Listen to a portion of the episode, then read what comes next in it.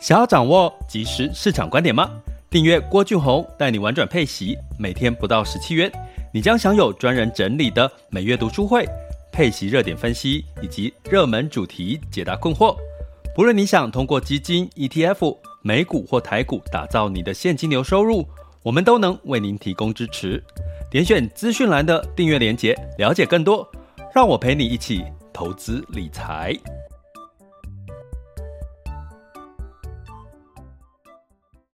这里是完全配息笔记投资讲白话，一个从投资人角度带你一起掌握全球市场的脉动，分析配息标的、美股、台股、A 港股及时热点，陪伴你不再害怕市场涨跌的风险，一起稳健财富成长。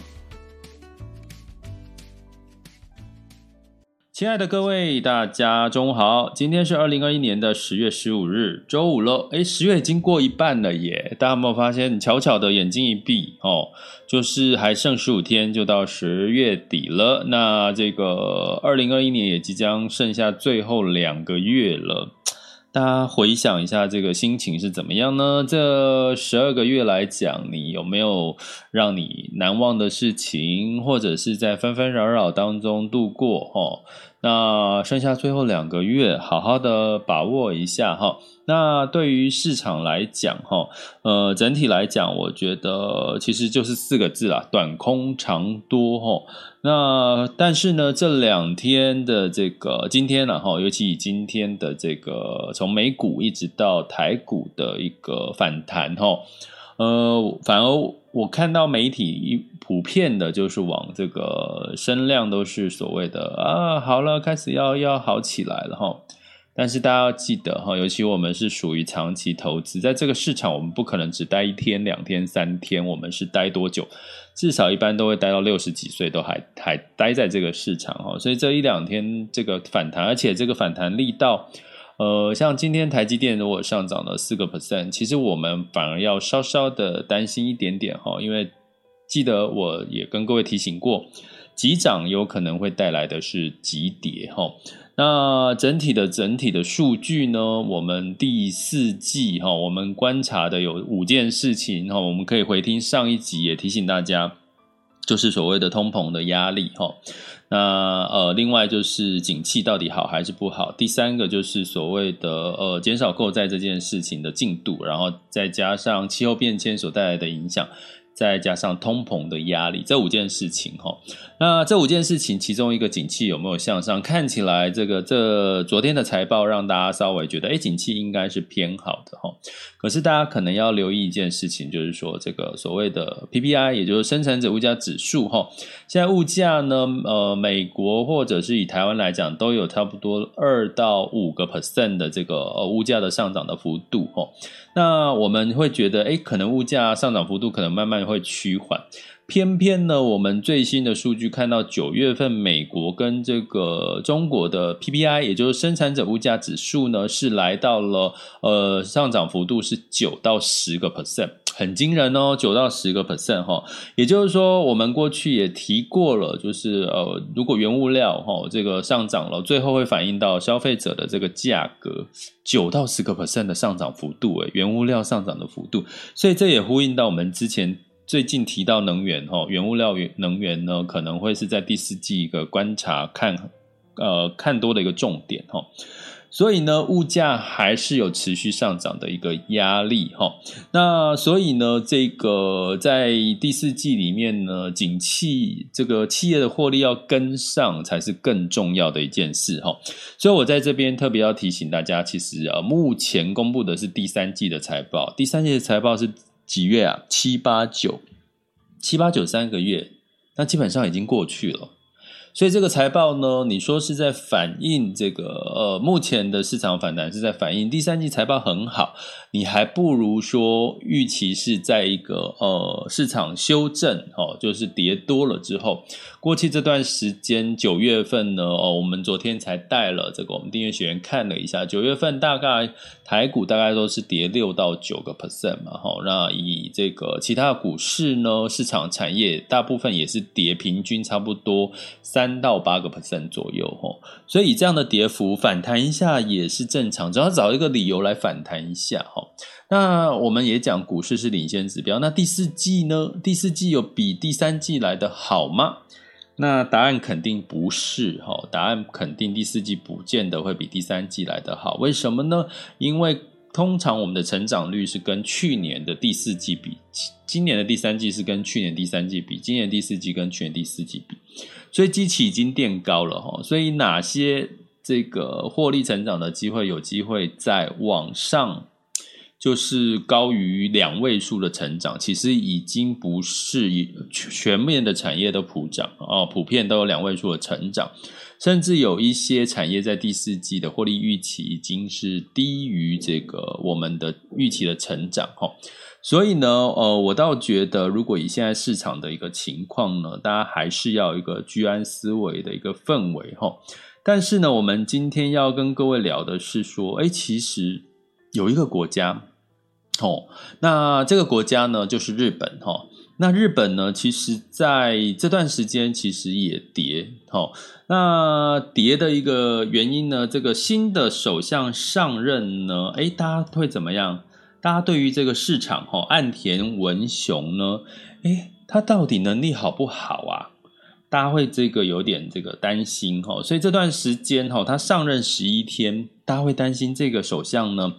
会不会给日本带来一个新的一个局面？可是这个时候，当这个日本的首相岸田他他在上任之后，他居然抛出了一个叫新型的这个资本主义这个主张哈。那个主张里面有一个很大的关键，就是要加税。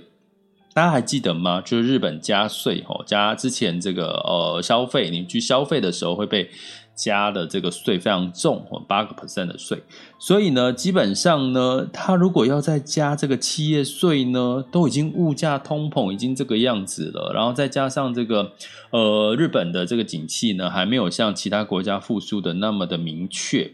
所以，它这个新型资本主义一抛出来之后，其实是造成了外资的卖压。所以，大家有没有印象说，在这一天前一段时间，基本上呃近一周其实日币是贬，然后当然是美元升值是一个主要原因了哈。那另外呢，外资也流出了日日日元了哈。所以这件事情是在上周发生的一些事情哦。所以反而呢，日日股呢，在这个上周表现也不是太好哈。哎，可是什么叫可是？可是呢，两个数据告诉各位，IMF 呢在明年是调高了日本的经济成长率。哦，这个我先可以先跟各位讲哦，详细的细节就麻烦大家呢就可以。点选我们的订阅方案哦，或者是这个到我们 Podcast 的这个呃文字叙述里面的订阅连接，把它点下去哈，你就会看到我们的这个订阅内容的方案。我们最新一集十月份的 EP 零一呢，其实有针对第四季有详细的去做一些讨论，跟一些策略，跟一些看法哈。那所以呢，在这个日本呢，反而在经济成长率明年大部分是修正的国家。呃，就是呃下修这个经济成长率的国家，日本反而被 IMF 上修了它的这个日本呃这个经济成长率哈，这是第一个事情哈。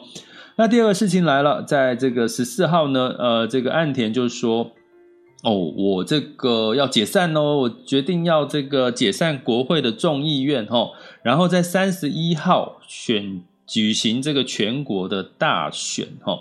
诶，那好啦，这个首相上任呢，解散到国会的这个时间呢，基本上是呃十天哦，大概十天到十一天。然后呢，等到这个解散之后，在大选投票哦，十月三十一号，大概有将近快只到十七天不到，十七天不到的一个投票时间哦。诶，反而这个讯息，一般我们会解读说，诶，它应该是一个变数嘛，因为你投票不知道会不会是。他当选呢，会不会又有一些什么新的变数？诶，不过有分析师啊，就调出了哦，调出了日股呢，在过去以来国会解散到投票以及国会解散之后的三个月日股的表现状况，也就是说日股选举的这个期间的表现哈。那这个数据呢，我们可以看到，从二零零九年、二零一二年、二零一四跟二零一七年哈，请订阅学员呢就在群里面，我有发这个简报给大家。大家可以去看，顺便看一下这个简报内容，哈，就可以有里面的这个资讯。那在二零一二年的时候呢，在通常在国会解散后的三个月，哈，大概平均的这个呃这个日经指数哈的涨呃这个 topic topic 哈呃的涨幅有有大概都有十个 percent 以上的一个涨幅哈。那在这个选举。的投票日，这中间就解散到投票日，大概有六个六点四 percent 左右的一个涨幅哈。那我来讲一下，它这个分析师预测的这个数据指数叫做 Topics，也就是说，这个这个我们一般听到常听到叫日经指数哈，日经指数。那这个 Topic 跟这个日经指数的差异在哪里呢？我跟各位做个简单的一个科普哈。那这个所谓的这个日经指数呢，基本上我们通常讲的哦，我先讲 topic 呢，它基本上讲的是所谓的其中的呃一百东证一部的一百一千八百八十档的个股哈。那日经指数我们通常讲的是东证一部的两百二十五档的个股哈。那这差别在哪里？简单的逻辑就是说，哎，东正呃，TOPIX 是找一千八百八十档，哦，就是前市值最大的公司。那日经二二五呢，是针对前市值最大的两百二十五家，哈，所以相对来讲，东证一部是呃，它涵盖的范围是比较广的一个情况，哈。也就是说，它，但是它同时都代表的是什么？经营稳定、营收能力强，以及所谓的大型成熟的企业，哈。所以呢，在呃景气刚复苏的时候，相对来讲，对大型企业当然是一个优比较好、高几率一个上涨的一个力道跟绩效不错的一个板块哈。所以呢，根据这个统计哈，我们刚刚提到了，就是这个 Topic 呢，在这个选举期间，哦，就未来到十月三十一号这段时间，平均上涨的这个幅度是六点四个 percent。国会解散之后的三个月，哈，也就是说，从今天开始往后推三个月，平均的涨幅是十五个 percent，哈。所以呢，从这件事情呢，我们就可以来，哎，这是几率了哈，这是几率，不是代表百分之百，所以我们就可以来看一下未来的到至少十十月三十一号，很简单，就就剩十几天嘛哈。那未来的三个月，日本是不是有类似这样的一个表现的一个幅度？呃，不过呢，从我刚刚前面讲，INF 在明年度其实是唯一、唯二啦哈，唯二调高了这个经济成长率的国家就是日本哈。那另外一个国家是哪一个国家？哦，大家自己去看哈。好，那呃不是大家自己去看啊，就回听我们的 EP 零一，好不好？十月份 EP 零一。那麻烦呢，如果你想要从我们订阅学员了解更多市场的最这个呃直接的讯息的话，就麻烦加入我们的订阅行列，点选我们的赞助方案或者我的头像 Mr. Bus 里面，或者在 Podcast 里面的订阅连接点下去，就可以看到我们订阅方案的详细完整的内容喽。好，那所以呢，在上周呢，两样情哈，在这个岸田抛出了新型的资本主义，呃，造成外资的卖压，而结果在选举带来了一个利多的消息。不过，同时也告诉各位。原本的这个岸田呢，打算实施的新型资本主义，其中的开征资本利得税呢，它其实也已经暂时放在一边了。也就是说，我们担心的这个课税加税的这个疑虑，其实也放在一边。其实美国也一样，拜登记不记得，他也是要在这这个对企业加税，他其实暂时也放在一边了哈。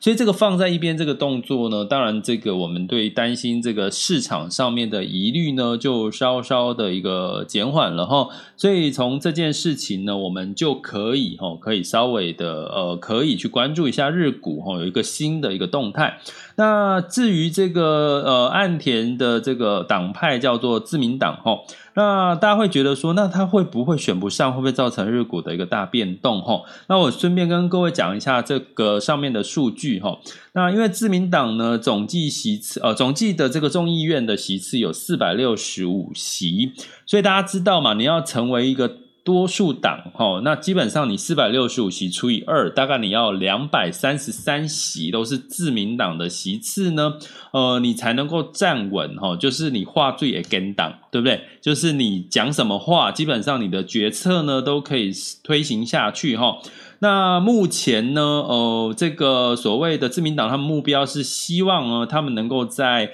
获得两百四十四席，也就是说比两百三十三席的这个最低席呢，再多十几席。达到稳定多数一个状态。那同时在这段时间，其实呢，这个岸田的民调呢，其实表现是不错的哦。哦，他的表现就是他施政表现，这这这十几天来讲，对他的期望跟表现是不错的哈。所以基本上呢，呃，目前哈，目前在解散前哈，自民党的其次其实是来到两百七十六席哦，两百七十六席哦，是远远高于两百四十几席的哈。所以呢，如果说在整体的近期没有发生什么变化，其实自民党的这个席次要超过两百四十几席，应该不是太难的一个问题了哈。所以从这件事情，如果我们担心的这个选举的这个变数呢，有可能呢稍微的减缓的情况下，记得哈，这个 TOPIC 就是一千八百八十档的这个大型全职股，在这个选举期间会大概平均涨幅是六点四哈，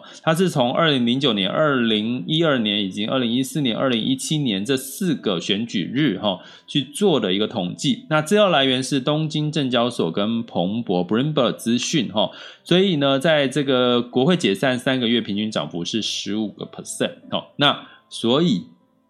大家可以预估一下哈，我们刚刚讲到这些变数，如果呃日本的变数稍微消失，选举是有一个它的利多，以及它的减税暂缓搁置了，呃增加税了，不是减税哈，诶，那是不是可以来关注一下哈？那我们日本已经呃，你也可以回听我们之前有一集讲到日本的哈，呃哪一集呢？我忘了哈，Podcast 就麻烦你拉一下，然后往前拉一下。不好意思，我我自己都没有去记它，因为为什么呢？因为我通常都是在这个看到一些呃，这个这段时间要提醒大家或及时的一些讯息，后就赶快让大家知道。那回到市场呢，第三季财报优于预期，所以造成的反弹。呃，但是股票呢是看未来三到六个月的市场行情，吼。那第四季呢？我必须跟各位简单提，第四季可能大家要稍微保守一点，因为这个产业的获利成长的分歧已经跟第三季甚至说上半年已经不一样了，所以你怎么去布局？再加上有这个供应链中断的干扰，有再加上有这个通膨的干扰，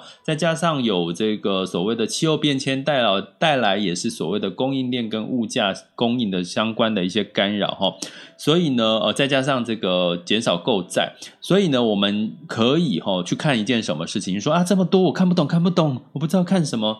很简单，你就是观察一下所谓的十年期美债殖利率。目前美债殖利率十年期大概是一点五二，哈，一点五二。那估计呢，如果景气要好转，哦，仔细听哦，景气要好转，慢慢往上走，哈，基本上应该要到一点六、一点七。基本上都还是合理正常的，代表是什么？大家真的对未来的景气是看多。诶，如果现在的这个十年期美债殖利率是一点四，又回落到一点五二，可甚至呢，如果跌破到一点五以下，诶，可能大家对未来的景气还是比较保守、比较不乐观的哈。反而呢，你可能还是要稍微担心一点哈。所以呢，给各位几个关键字，这个叫做这个什么啊？就是